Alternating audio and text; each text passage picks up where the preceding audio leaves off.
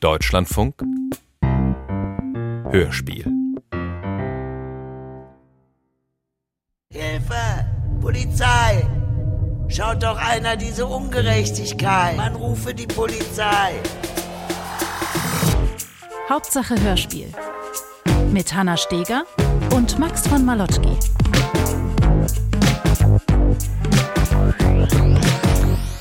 Ganz herzlich willkommen zu unserem neuen Podcast Hauptsache Hörspiel. Guten Tag auch an alle, die uns gerade im Deutschlandfunk hören. Wir sind Hanna Steger und Max von Malotki. Tag.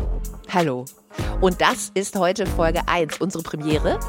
Und ab jetzt gibt es uns einmal monatlich. Der neue, beste Podcast über Hörspiele. Yes. Ähm, wir kümmern uns hauptsächlich um das Hörspiel des Monats. Das werden viele von euch kennen. Wem das nichts sagt, mhm. einmal im Monat wählt die Jury der Akademie der Darstellenden Künste ein ARD-Hörspiel aus und wir zwei bieten euch quasi das Hanna und Max extra dazu. Denn wir schauen auf die Backgrounds und wir sprechen mit Macherinnen. Und wir schweifen ab. Ja, apropos abschweifen, wir haben ähm, hinten raus natürlich auch noch Bonustipps für andere Hörspiele. Also, falls ihr so wie wir Hörspielfans seid, wird das hoffentlich euer Podcast. So, aber wer sind wir zwei denn überhaupt und hm. warum mögen wir eigentlich Hörspiel? Also wir haben beide so einen professionellen Hörspielhintergrund. Ich glaube, das kann man sagen. Also Hanna Steger alias, ich nehme jetzt mal deinen Nickname, den du auch in der wow, okay. Welt der Profis, die Stegermeisterin ist das. Hanna Steger ist die Stegermeisterin. Ähm, könntet ihr schon mal wahrgenommen haben, wenn ihr zum Beispiel ein Hörspiel in der ARD gehört habt, wo ihr gesagt habt, sag mal, also das ist ja äh, raffiniert gestaltet und gebaut. Das ist Sache des Schnitts. Das hat Hanna Steger ganz viel gemacht für professionelle große ähm, Produktionen. Und die Hanna macht auch Hörspielregie.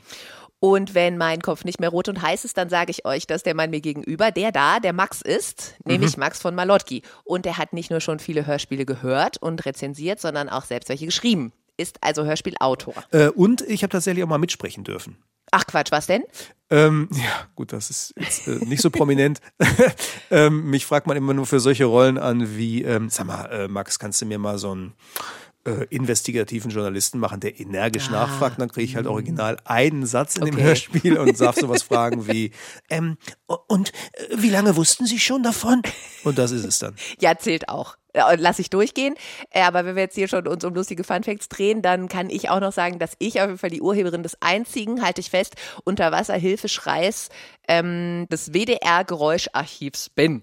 Ja, ähm, der ist auch bekannt. Äh, also dafür ist sie auch berühmt. Nicht? Äh, ihr merkt, wir sind Bros und ab heute mit diesem neuen Podcast Hauptsache Hörspiel unterwegs. Und wir starten heute mit unserer Diskussion über das Hörspiel des Monats August. Der Monat muss schwarz gestrichen gewesen sein. Er tat meiner Seele nicht gut. Das hat der Deutschlandfunk Kultur gemacht. Es ist von Björn S. C. Deigner und heißt Die Polizei. Die Polizei muss oft das Üble zulassen, ja begünstigen und zuweilen ausüben, um das Gute zu tun oder das größere Übel zu entfernen. So schreibt es Schiller.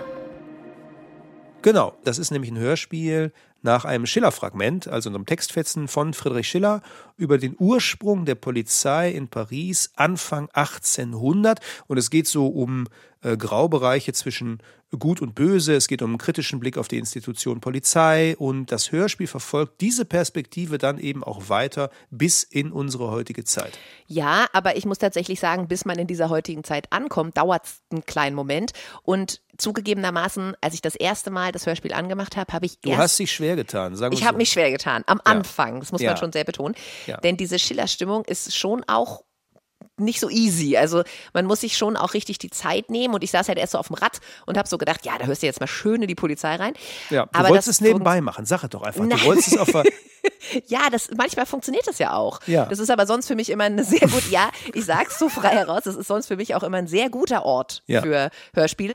Hat da überhaupt nicht funktioniert, denn es ist einfach wahnsinnig dicht und man muss sich richtig Zeit dafür nehmen, sich jeden dieser Sätze so richtig reinziehen und auf der Zunge zergehen lassen, um dann zu entdecken, wie wortgewaltig und massiv das einschlägt. Also wir fassen zusammen, es ist nichts für den Straßenverkehr. Aus ähm, mehreren Gründen. Ja, die Sprache ist halt älter, klar. Ich meine, es ist Schiller. Mhm. Kann einen schon erwischen, dass man denkt, ähm, ja, pff, das ist jetzt aber hier schon eine künstlerische Formulierung nach der anderen. Aber ich wusste noch, weil ich mich tatsächlich im Studium mal mit Schillers Räubern auseinandergesetzt habe, ist ja ein bekanntes Ding. Ähm, Schiller war für seine Zeit damals ein absoluter, ja, Punk, kann man schon sagen. Mhm. Gut. Das hast, du, das hast du in der Schule gelernt? Ja, offizieller Titel wäre jetzt irgendwie Sturm und Drang. Das hat mein Lehrer versucht, mir reinzudrücken. Ah, ja. Aber Schiller war so ein Typ, da ging es natürlich immer darum, Autoritäten hinterfragen. Hm. Man guckt auf äh, Macht und äh, Strukturen. Und ich wusste halt, da kommt was. Ne? Also ich meine, und es ist halt Schiller, ne? allein für solche Formulierungen. Paris. Du Erfinderin der Nacht von Europa. Hier, Hier zünden die Straßenlaternen zuerst und machen alles, machen was, alles, nicht beleuchtet, was nicht beleuchtet ist, ist, undurchdringlich. Undurchdringlich dunkel wie eine Decke. Ich fand den Anfang dann ja auch toll, aber gekriegt hat es mich eigentlich so richtig am Ende, als ich es einmal durchgehört hatte, hatte ich voll diesen Six Sense Moment. Hier äh, der Film mit ähm, Bruce Willis heißt er, Bruce der Willis. immer die ganze Zeit ja. in seinem Wollmantel durch die Gegend rennt. Da war das nämlich auch so, dass ich direkt nachdem ich fertig war einfach nur mal von vorne anfangen musste. Also bei The Six Sense rafft man am Ende, was? Der ist tot die ganze Zeit? Und dann fängt man von vorne an und stellt fest, ja, ich hätte es merken können. Der hat immer die gleichen Klamotten an und war es einfach die ganze Zeit schon. Und so fand ich es da auch, dass ich sofort nochmal von vorne anfangen musste und von der ersten Sekunde diese beklemmende Stimmung dann sich so durchgezogen hat und das hat mich in der zweiten Runde mega vom Hocker gehauen.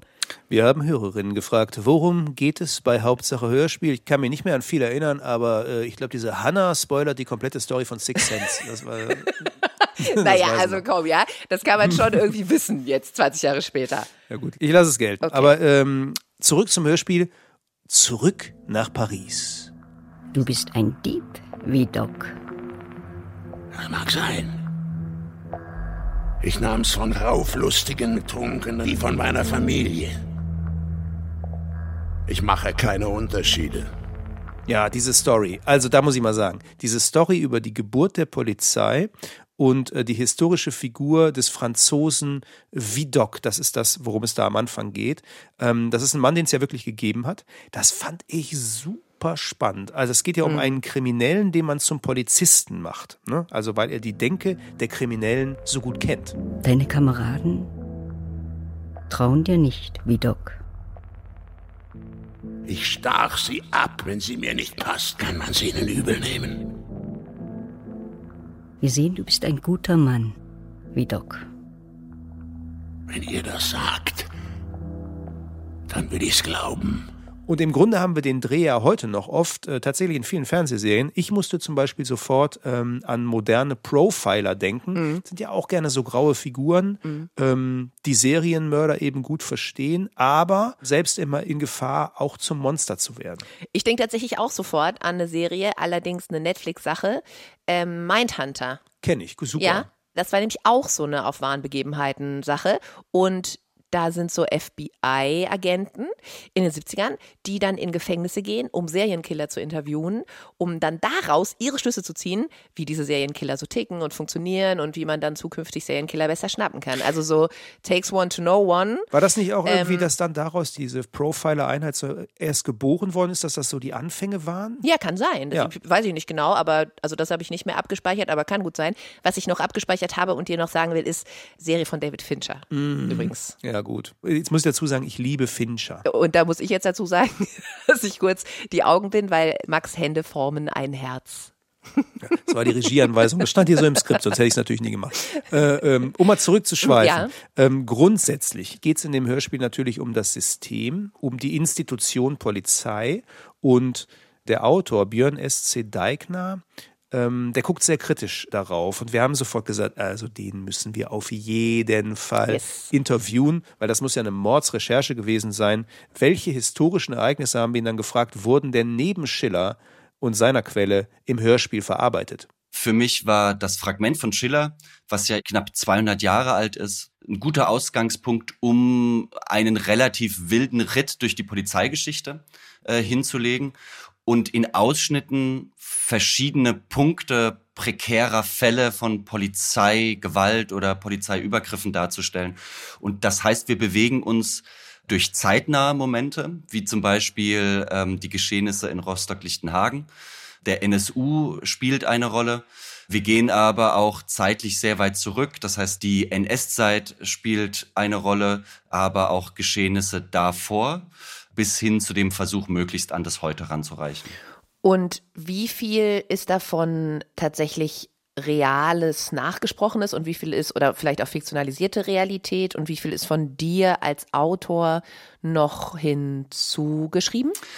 Ich glaube, im Hörspiel kann man es ganz gut bemerken, als das, was die Sequenz Rostock-Lichtenhagen angeht, ja das Hörspiel wirklich auf Originalaufnahmen mhm. des Feuerwehrnotfunks zurückgreift. Unfassbar übrigens, diese ja. Aufnahmen. Also die haben mir so die Schuhe ausgezogen. Also ich habe das gehört und ich, ich dachte so, wow, die Qualität dessen, die Emotionalität der Menschen, die da anrufen und dann diese fürsorgliche Hilflosigkeit, ja, ja, unfassbar. Der Feuerwehr, also das fand ich so, so Wahnsinn, wie da alles in Nutsche auf einmal so abgebildet worden ist. Ja, ich glaube, die Sequenz bildet natürlich nochmal ein sehr spannendes Brennglas, weil sie eigentlich ein Grundtenor des Stückes aufnimmt. Also der Ausnahmezustand des einen ist der Alltag, nämlich der geschäftliche, betriebliche Alltag des anderen. Ne? Und dadurch kriegt man so eine ganz verrückte und auch beklemmende Schräglage, dass, wie du es gerade beschrieben hast, Menschen, die außer sich sind, den Telefonhörer in die Hand nehmen, um eine Person anzurufen, um Hilfe zu suchen und dort trifft es eigentlich auf Verwaltung. Mhm. Und natürlich ist das, muss man schon sagen, auch die beeindruckende Struktur eines öffentlich-rechtlichen Rundfunks, dass man dort nochmal in Archive gehen kann und dieses mhm. Material mhm. einfach findet. Die ARD kann sowas dann eben aufspüren und hörbar ja. machen. Und auch um auf Hannas Frage nochmal zu antworten, also mein Versuch als Autor ist eigentlich die Recherche sehr, sehr ernst zu nehmen und, wenn du so willst, die Trennlinie zwischen Fiktion und Recherchiertem äh, verwischen zu lassen. Mhm. Also sehr, sehr viel, was in dem Hörspiel zu hören ist, ist so nah recherchiert, dass es phasenweise fast wortwörtlich übernommen mhm. ist. Dann gibt es natürlich eine Form von Bezugnahme, als dass ich das dramatisiere und eingreife. Ich bin ja Autor. Und vieles, was wir da verhandelt hören, ist so, wie Betroffene das überliefert haben.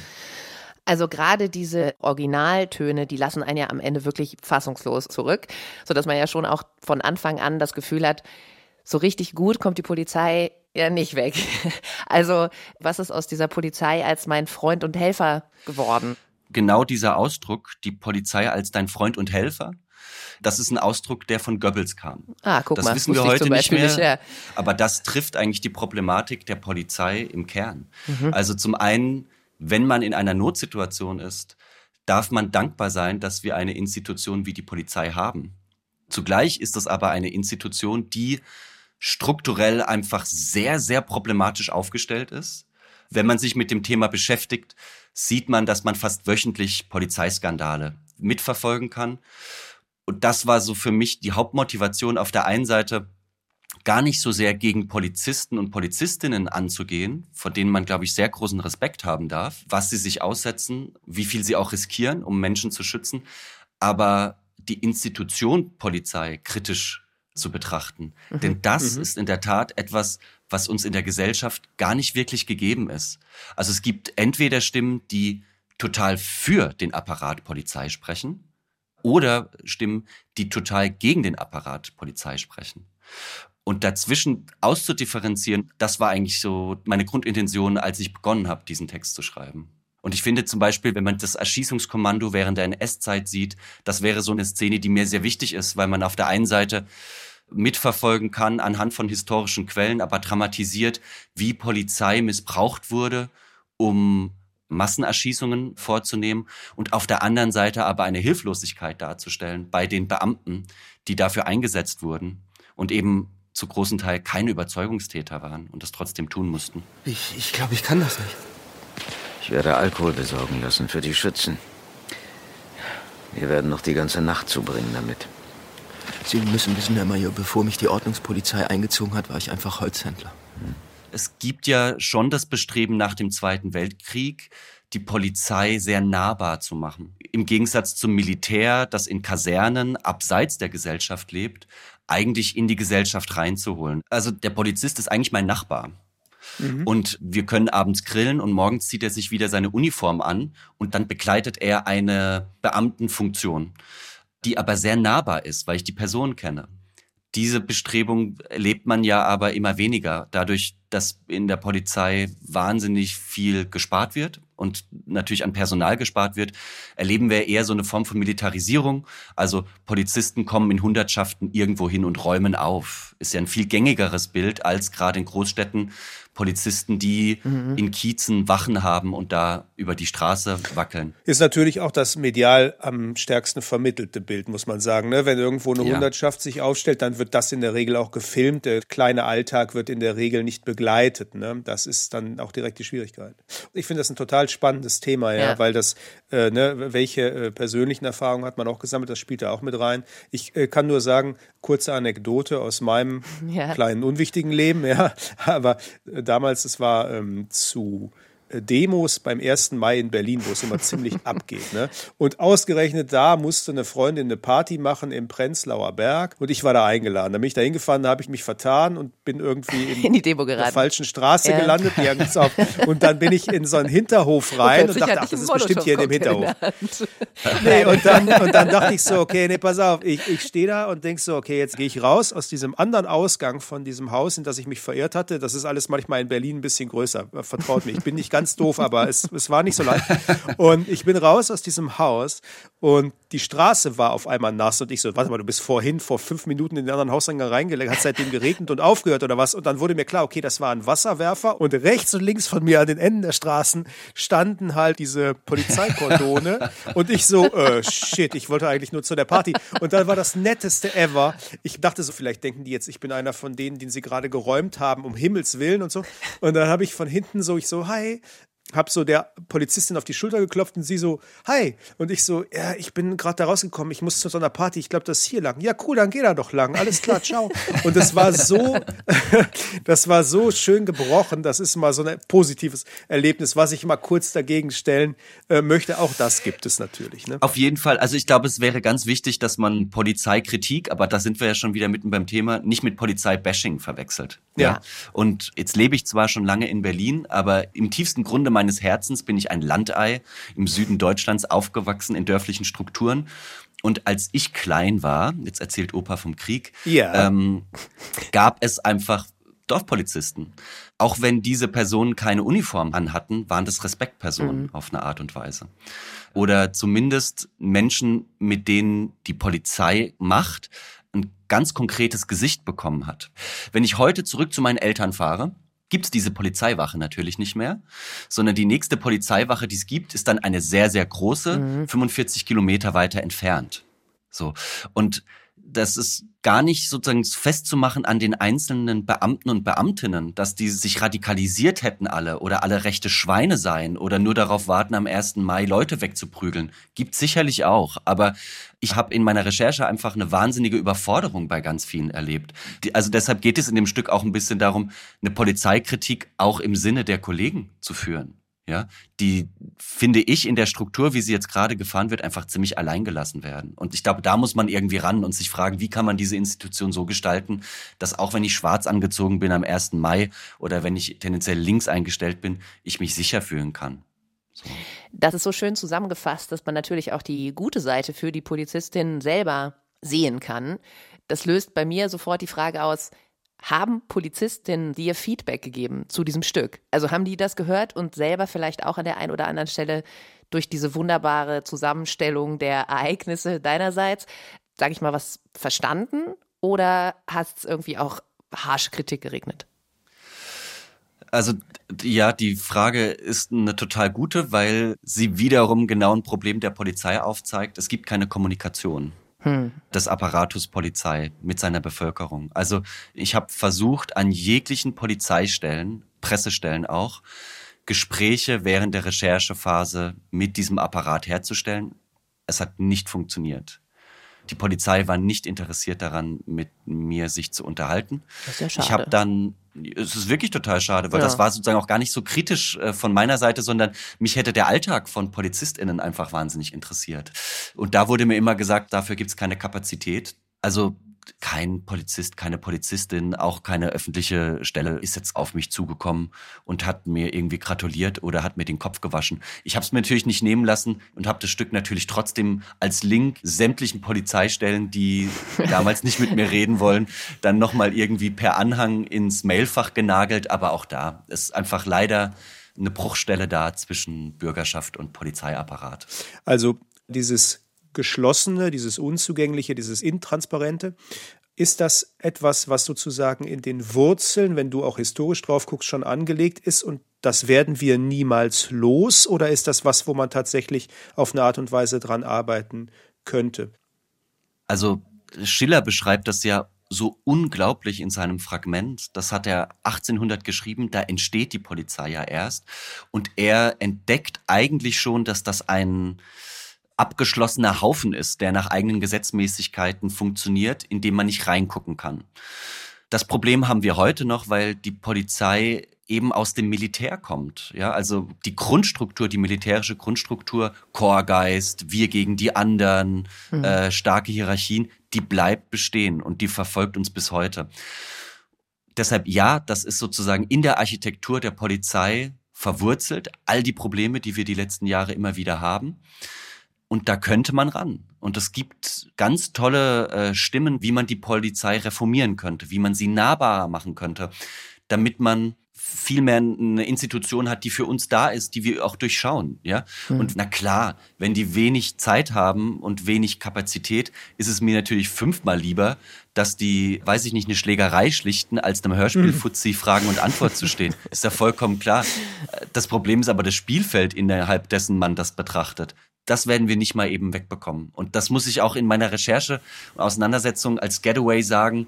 Freunde, das, was wir so erlebt haben mit NSU, mit Lübcke, mit all dem, was weiter passiert ist, das wird uns weiter begleiten. Solange wir das nicht aktiv angehen und sagen, wir lassen uns uns nicht mehr gefallen. Ja, und da geht es nicht um einzelne Polizisten und Polizistinnen, es geht um Strukturen.